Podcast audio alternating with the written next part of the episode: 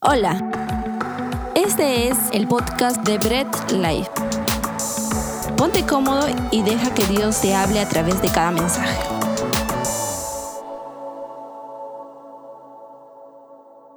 Muy bien, ahora estamos ya para empezar nuestro mensaje y quiero preguntarte algo y de repente puedes preguntar a las personas que están a tu lado cómo se llama la serie que, nueva que estamos tratando. Pues ahí tienes unos 2-3 segundos para que puedas interactuar. Sí, sí, sí, esa es la respuesta. Estamos entrando en una nueva serie. Ya hemos visto el primer mensaje la semana pasada y la serie siempre reforma, reformados. Estamos haciendo mención a lo que pasó en el periodo de la Reforma en el siglo XVI. ¿ok? Ya hemos visto una introducción, tenemos un video en el Facebook, en el YouTube, así que para que te enteres un poco más de qué es la Reforma, hoy vamos a ver el segundo pilar de la Reforma. El primer pilar era solo escritura, ahora estamos viendo solo fe o sola fe. ¿ok? Con el primer pilar, ¿qué es lo que pasó? Volvimos a que nuestra máxima fuente de autoridad sea la palabra de Dios. Ese es el pilar principal porque de ahí parte todo lo demás. El, el, pilar principal es obedecer la voz de Dios y la voz de Dios ya está escrita en su palabra. Vimos frases célebres como una de John Piper que me encanta, es que si quieres oír la voz audible de Dios, lee la Biblia en voz alta, ¿ok? Entonces, el primer pilar era solo escritura. Y luego de que hemos entendido que la palabra de Dios es inspirada por Dios y nos redarguye y nos lleva todo y hemos visto todo ese mensaje la semana pasada, pues eh, en la palabra de Dios vamos a encontrar que nuestra salvación, nuestra justificación no es por algo que nosotros podemos hacer en alguna obra o en algún bien ¿ok? Si tú vas al mundo o vas a las personas, dicen, pero yo no necesito de Dios porque soy buena persona. Y a lo mejor tú puedes decir, oye, sí, es una muy buena persona, ¿no? Conversando y de repente mi mamá está viendo, no le digan, si no le está viendo, no se lo digan. Pero siempre conversamos con mi mamá y a veces eh, puede haber fallecido un artista o, o alguien, ¿no? Y mamá dice, ay, pobrecito, siempre ha sido bien bueno. Ojalá que, en sus últimos momentos haya aceptado al Señor y haya creído en el Señor. Y es porque mi mamá tiene el conocimiento de eso, que no basta con ser una buena persona. Es más, ella misma cuando llegó a los caminos de Dios, la persona que nos evangelizó, la persona que nos predicó, ella decía, cuando le decía, hermana, tú necesitas arrepentirte de tus pecados, ella decía, ¿yo de qué si yo no tengo pecados? Es porque las personas actualmente creen que el, no, el pecar es ser un asesino, un violador, un sinvergüenza, pero no ven que el tan solo hecho de ser seres humanos nos lleva a una naturaleza pecaminosa que no puede justificarse a sí misma por más buena obra que podamos tener. Yo quiero decirte algo y quiero ponerte de ejemplo en algo muy, muy importante. Eh, acá en Perú, en Lima, tenemos una zona que se llama Miraflores y una zona que se llama Barranco. Y hay, un, hay una división llegando al malecón, a la playa. Hay una división entre ambas, ambos distritos donde hay un acantilado grande. Para llegar a un distrito tú tienes que dar una vuelta muy larga, muy complicada, donde... Eh, caminas bastante o bueno, si estás en auto te ahorras el camino, pero no puedes pasar de frente, o sea, no hay un cruce porque hay un acantilado que te lleva a la playa. Yo quiero, quiero hablarte más o menos ilustrándote este ejemplo. Este es el distrito de Miraflores, este es el distrito de Barranco, aquí está el acantilado que te lleva a la playa.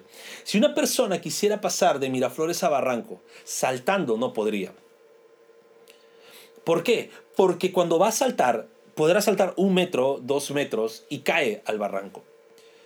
De igual forma, si viene el mejor saltador olímpico que hay, podrá saltar cinco metros a lo mucho, ya pongámosle seis, pero no va a llegar a alcanzar el otro punto, el otro distrito. ¿Por qué? Porque es muy ancho la brecha. Es imposible para una persona saltar.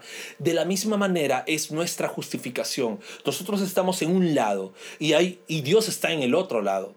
Y no hay manera de poder pasar a Dios por algo que podamos nosotros hacer. Por más buena persona o más buenos hábitos o más buenos méritos que quisiéramos hacer, no llegamos a alcanzar a Dios. No podemos justificarnos a nosotros mismos. Antes de la reforma, la justificación del pecado Y con mucho respeto para nuestros amigos de la Iglesia Católica lo voy a decir. La justificación de pecados para esa época era la venta de indulgencias. ¿Ok? Si gustas, esto es histórico, puedes googlear. Johann Tetzel, el predicador de las indulgencias, tenía una frase célebre. Decía que cuando el chelín, o sea, la moneda, llega a sonar en el fondo de la alforja, un alma es librada del purgatorio.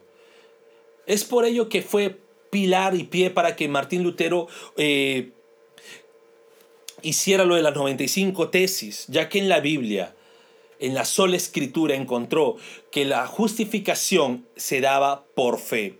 Y ahora, ¿cómo llegó Martín Lutero a ello? Primero, teniendo en cuenta que la Biblia era la máxima fuente de autoridad la sola escritura. Y luego leyó Romanos 1.17 y quisiera leerlo rápidamente nomás, este no es nuestro texto que estudiaremos, pero es el, texto con el que Martín Lutero entró, dice, de hecho que el Evangelio se revela la justicia que proviene de Dios, la cual es por fe de principio a fin, tal como está escrito, el justo por la fe vivirá.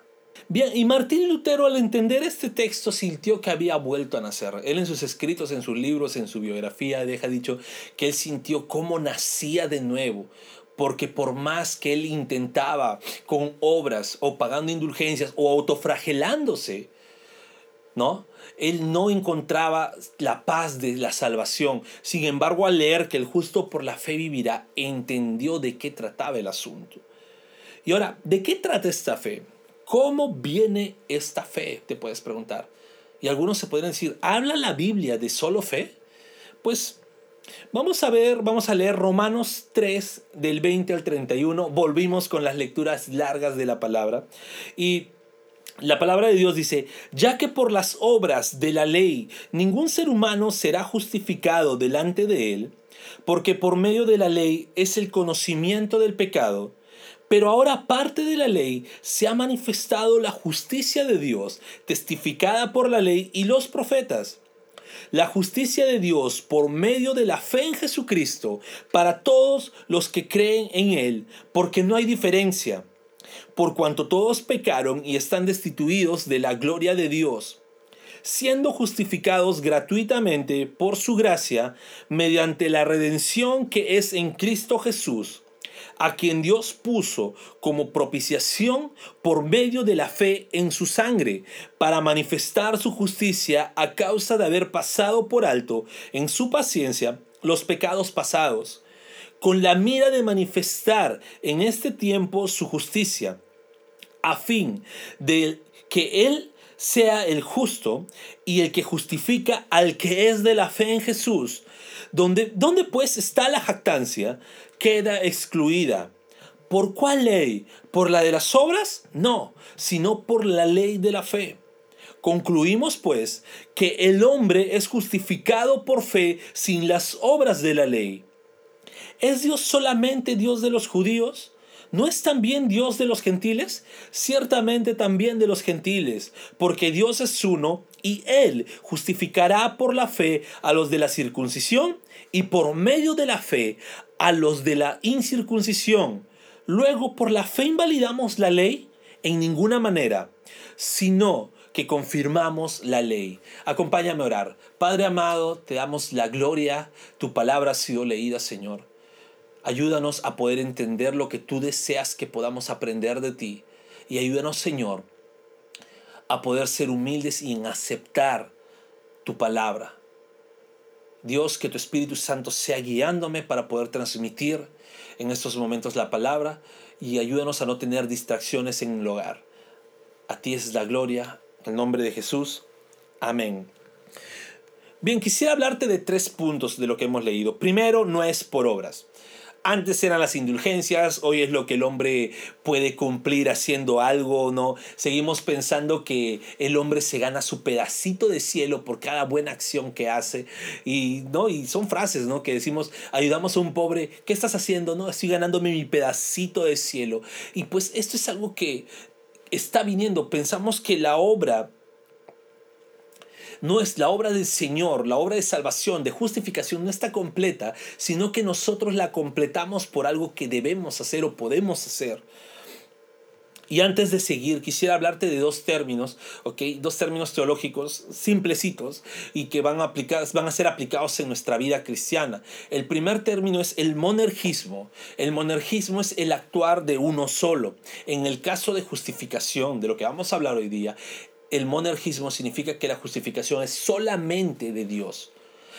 Y en otras palabras también está el sinergismo, es la segunda palabra. Y el sinergismo es el actuar de fuentes conjuntas. En el caso de lo que vamos a aprender hoy día, la justificación quiere decir el actuar de Dios y de en colaboración con el hombre.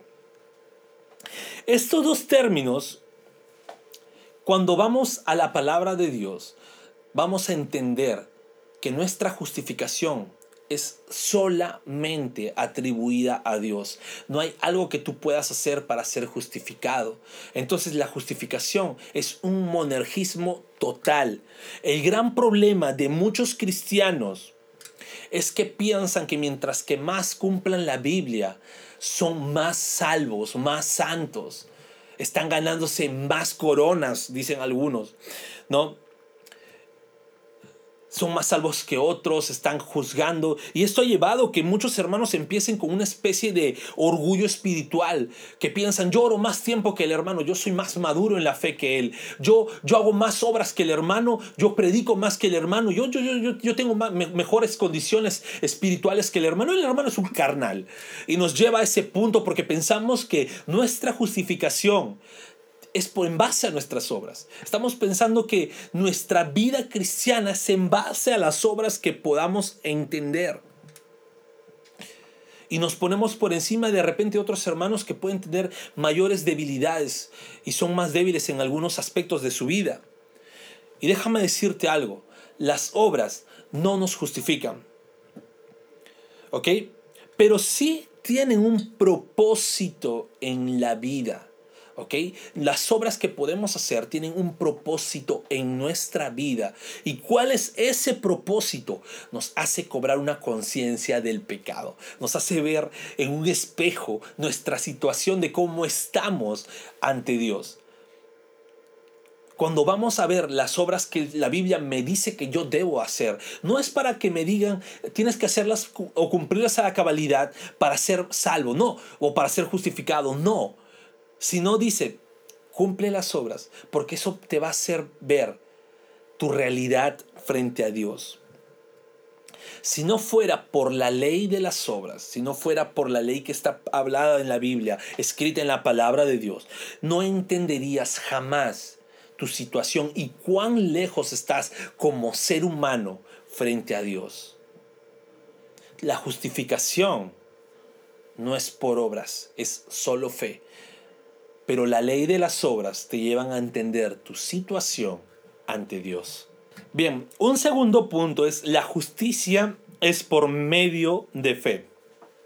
Ahora, cuando hablamos de una fe, no estamos hablando de una fe en cualquier cosa, en cualquier persona, en cualquier objeto, en... No.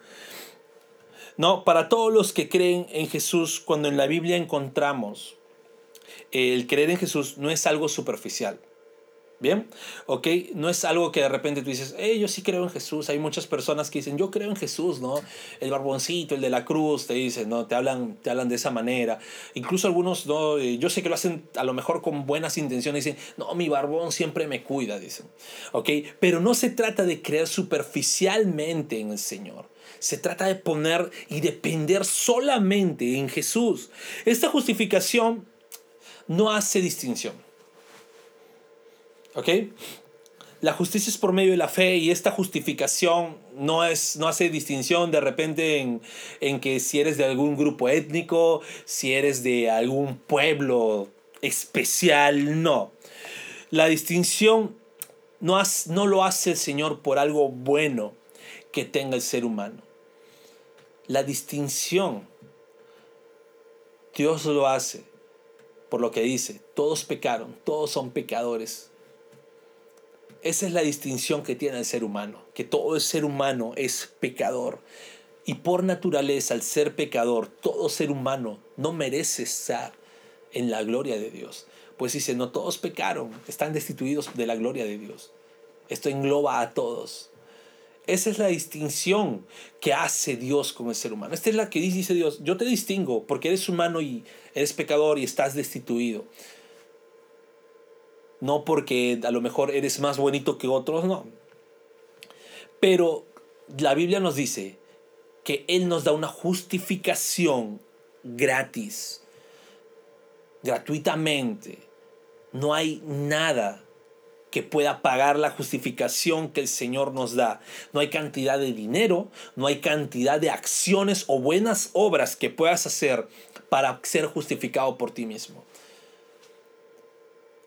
Hey, entonces mejor no hago nada. No, no, no, no, no, espérate, todavía no llegamos a esa parte. No se trata de que no hagas nada.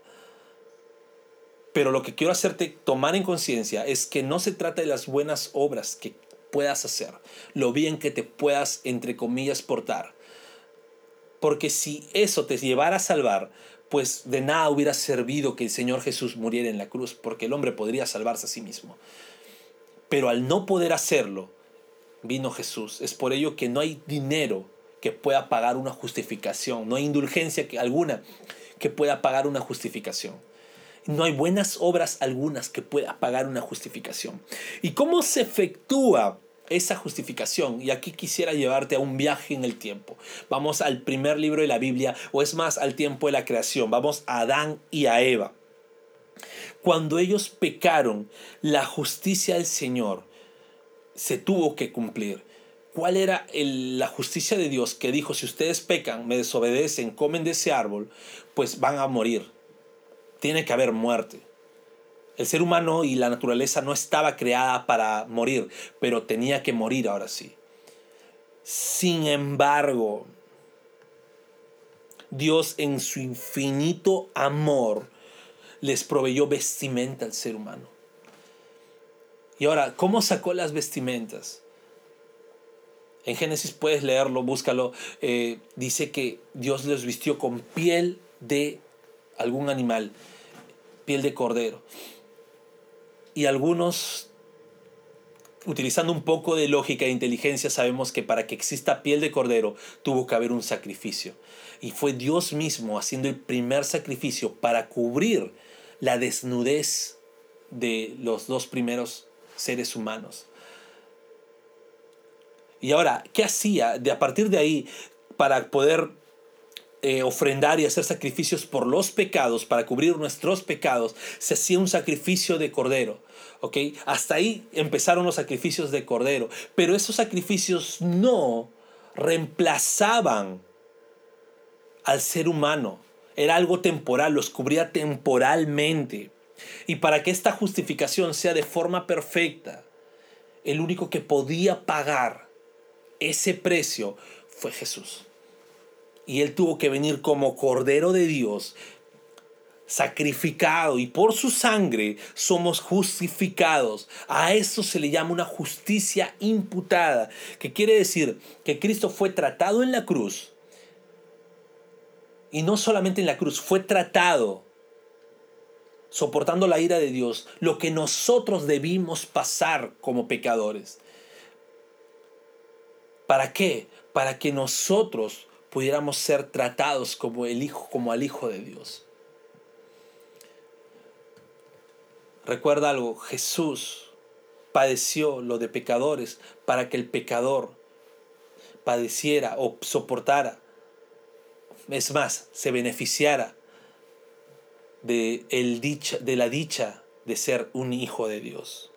Bien, y un tercer punto, y es si hay una obra que justifica.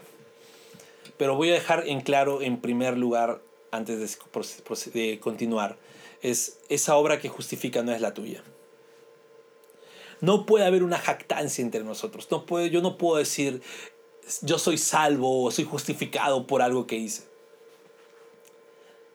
Eso me llenaría de orgullo. me haría ver igual que Dios.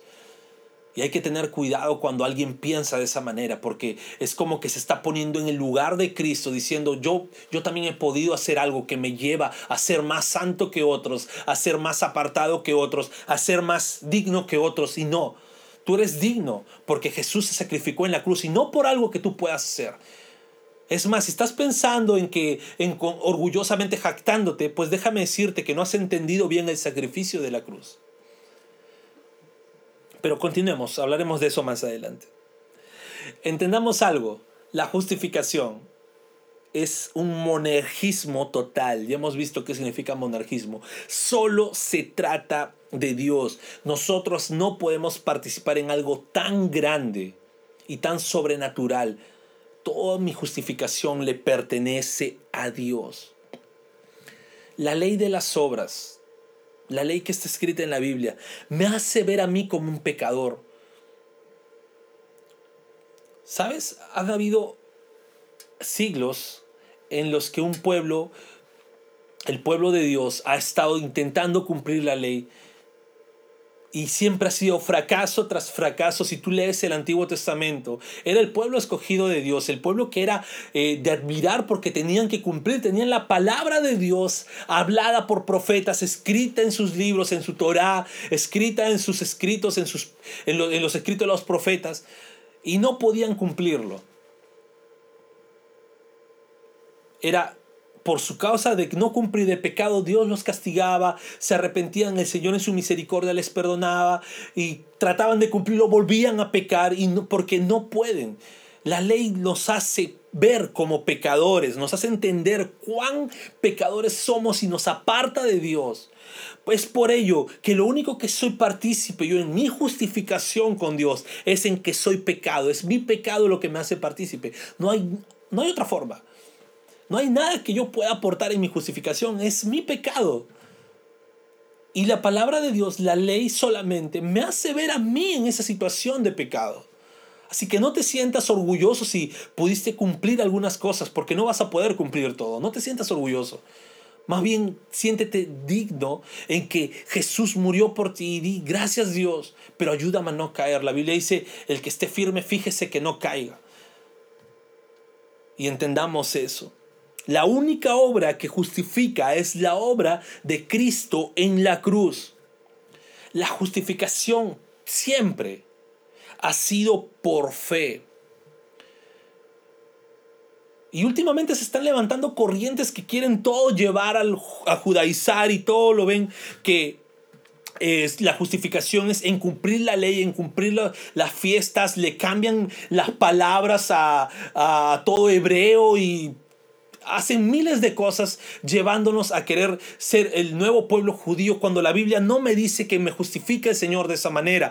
Me dice que la justificación es por fe para todos, seas judío, seas gentil, seas circuncidado, seas incircunciso, para todos es por fe. Debemos entender bien eso. El hablar hebreo no te va a ser justificado. El celebrar fiestas judías no te va a justificar.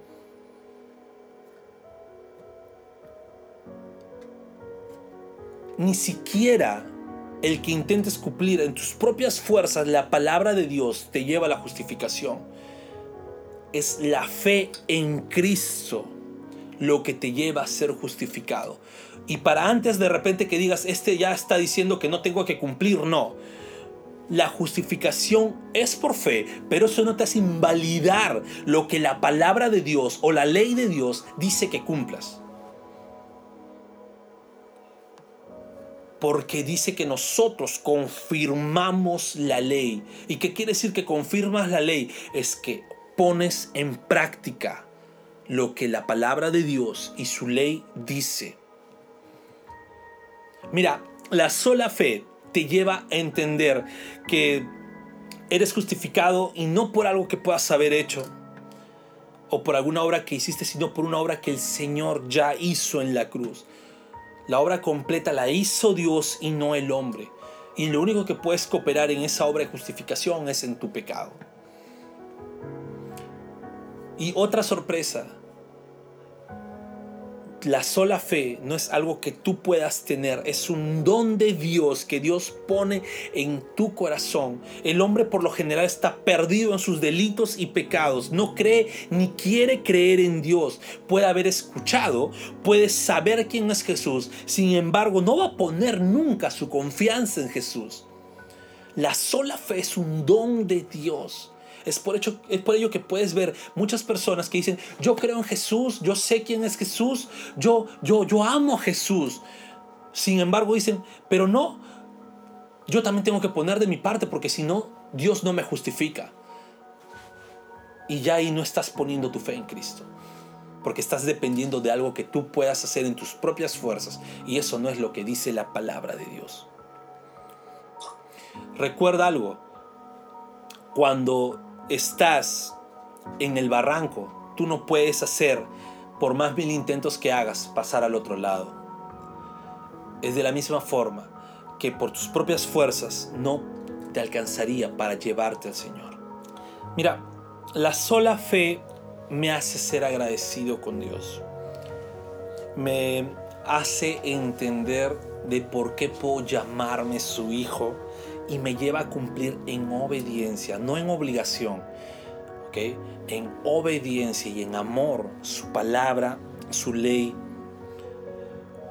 La sola fe me hace llevar y me hace cumplir, me hace hacer obras, porque la fe siempre es una fe viva que ejemplifica y da testimonio de lo que yo creo. No es que no haya, no, no es que no hagas obras, no es que seas un cristiano estático, es que cuando tú comprendes los designios de Dios y el Señor pone fe en tu corazón, esa fe te lleva a cumplir las obras. Bien, la sola fe es lo que lleva a un pecador al arrepentimiento. ¿Por qué? Porque te deja sin suelo. La sola fe deja sin suelo al hombre porque te hace ver frágil, te hace ver eh, débil, te hace ver pecador, donde no puedes sostenerte de nada. Y esa sola fe te lleva a confiar en Dios. Y si tú confías en Dios, te hace ver tu condición de, de pecador y te lleva a arrepentirte. Es por ello que para nosotros es importante como hijos de Dios predicar la palabra ¿Cómo pueden creer si no han oído la palabra de Dios? Eso nos debe llevar a predicar. Si tú eres cristiano y dices ser cristiano, pues una de las primeras obras que la sola fe lleva a tu vida es predicar el Evangelio. Predicar la palabra de Dios, hacer entender al mundo la situación. O bueno, decirles al mundo la situación que están, porque el que hace entender es el Espíritu Santo, pero no dejes de predicar la palabra. No dejes de presentar el Evangelio esa sola fe que predicaban nuestros hermanos anteriores. Los llevó incluso a la muerte y nunca dejaron de predicar. Muchos murieron quemados en la hoguera y predicaban el Evangelio. Esa convicción de sola fe los llevaba a ese punto. Nosotros ahorita ni siquiera no estamos pasando ni la milésima parte de lo que ellos sufrieron con mayor razón debemos predicar a todo pulmón el Evangelio de la palabra. Y bien, si me escuchas por primera vez o, estás recién has entendido algo o, quieres saber algo, pues déjame decirte algo. Eh, la sola fe es lo que el mundo necesita para su justificación. No basta con que hayas escuchado de Dios no basta con que digas creer en Dios o saber quién es Dios. No basta que sepas quién es Jesús. La sola fe te va a llevar a depender totalmente de Dios, te va a llevar a entender que la justicia de Dios, la justificación de Dios es imputada por Cristo y su sacrificio en la cruz. Jesús, el que muchas veces en Semana Santa ves algunas películas y no reflejan nada de lo que de verdad pasó. Él soportó la ira del Padre, la ira que debía ser contra cada pecador, la ira que nos condena por ser pecadores. Jesús en su sublime amor, en su sublime gracia, tomó nuestro lugar y nos deja a nosotros en la posición de Hijo de Dios. La sola fe te lleva a ese convencimiento de pecado, de arrepentimiento y te justifica ante Dios. Acompáñame a orar para terminar. Padre amado, gracias porque eres tan grande y maravilloso que nos dejas tu palabra. Ayúdanos a poder discernir y también entender, Señor, a, a poder seguir estudiando. Y gracias, Señor, porque hombres no dejaron de predicar el Evangelio incluso a partir, aunque les costara su vida. Incluso siendo martirizados, seguían predicando el Evangelio. Gracias por esos hombres. Pero sobre todo gracias porque ese Evangelio se cumple en el sacrificio que Jesús hizo por nosotros, por nuestras vidas. Dios amado, gracias también por hacernos reconocer que hemos sido pecadores y que necesitamos arrepentirnos, ayúdanos a que nuestra vida entera sea una vida que dé frutos de arrepentimiento. Y Dios también ayúdanos a que la sola fe que dejaste en nuestros corazones puedan ser testificadas por, el accionar de buenos cristianos que debemos tener.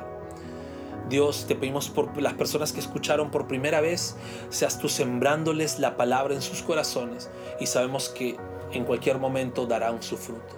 Te damos a ti toda la gloria, te damos a ti toda la honra, en el nombre de Jesús. Amén. Gracias por escuchar el mensaje de hoy y no olvides compartirlo. Síguenos en nuestras redes sociales, Instagram, arroba Bread Life Family, Facebook Bread Life.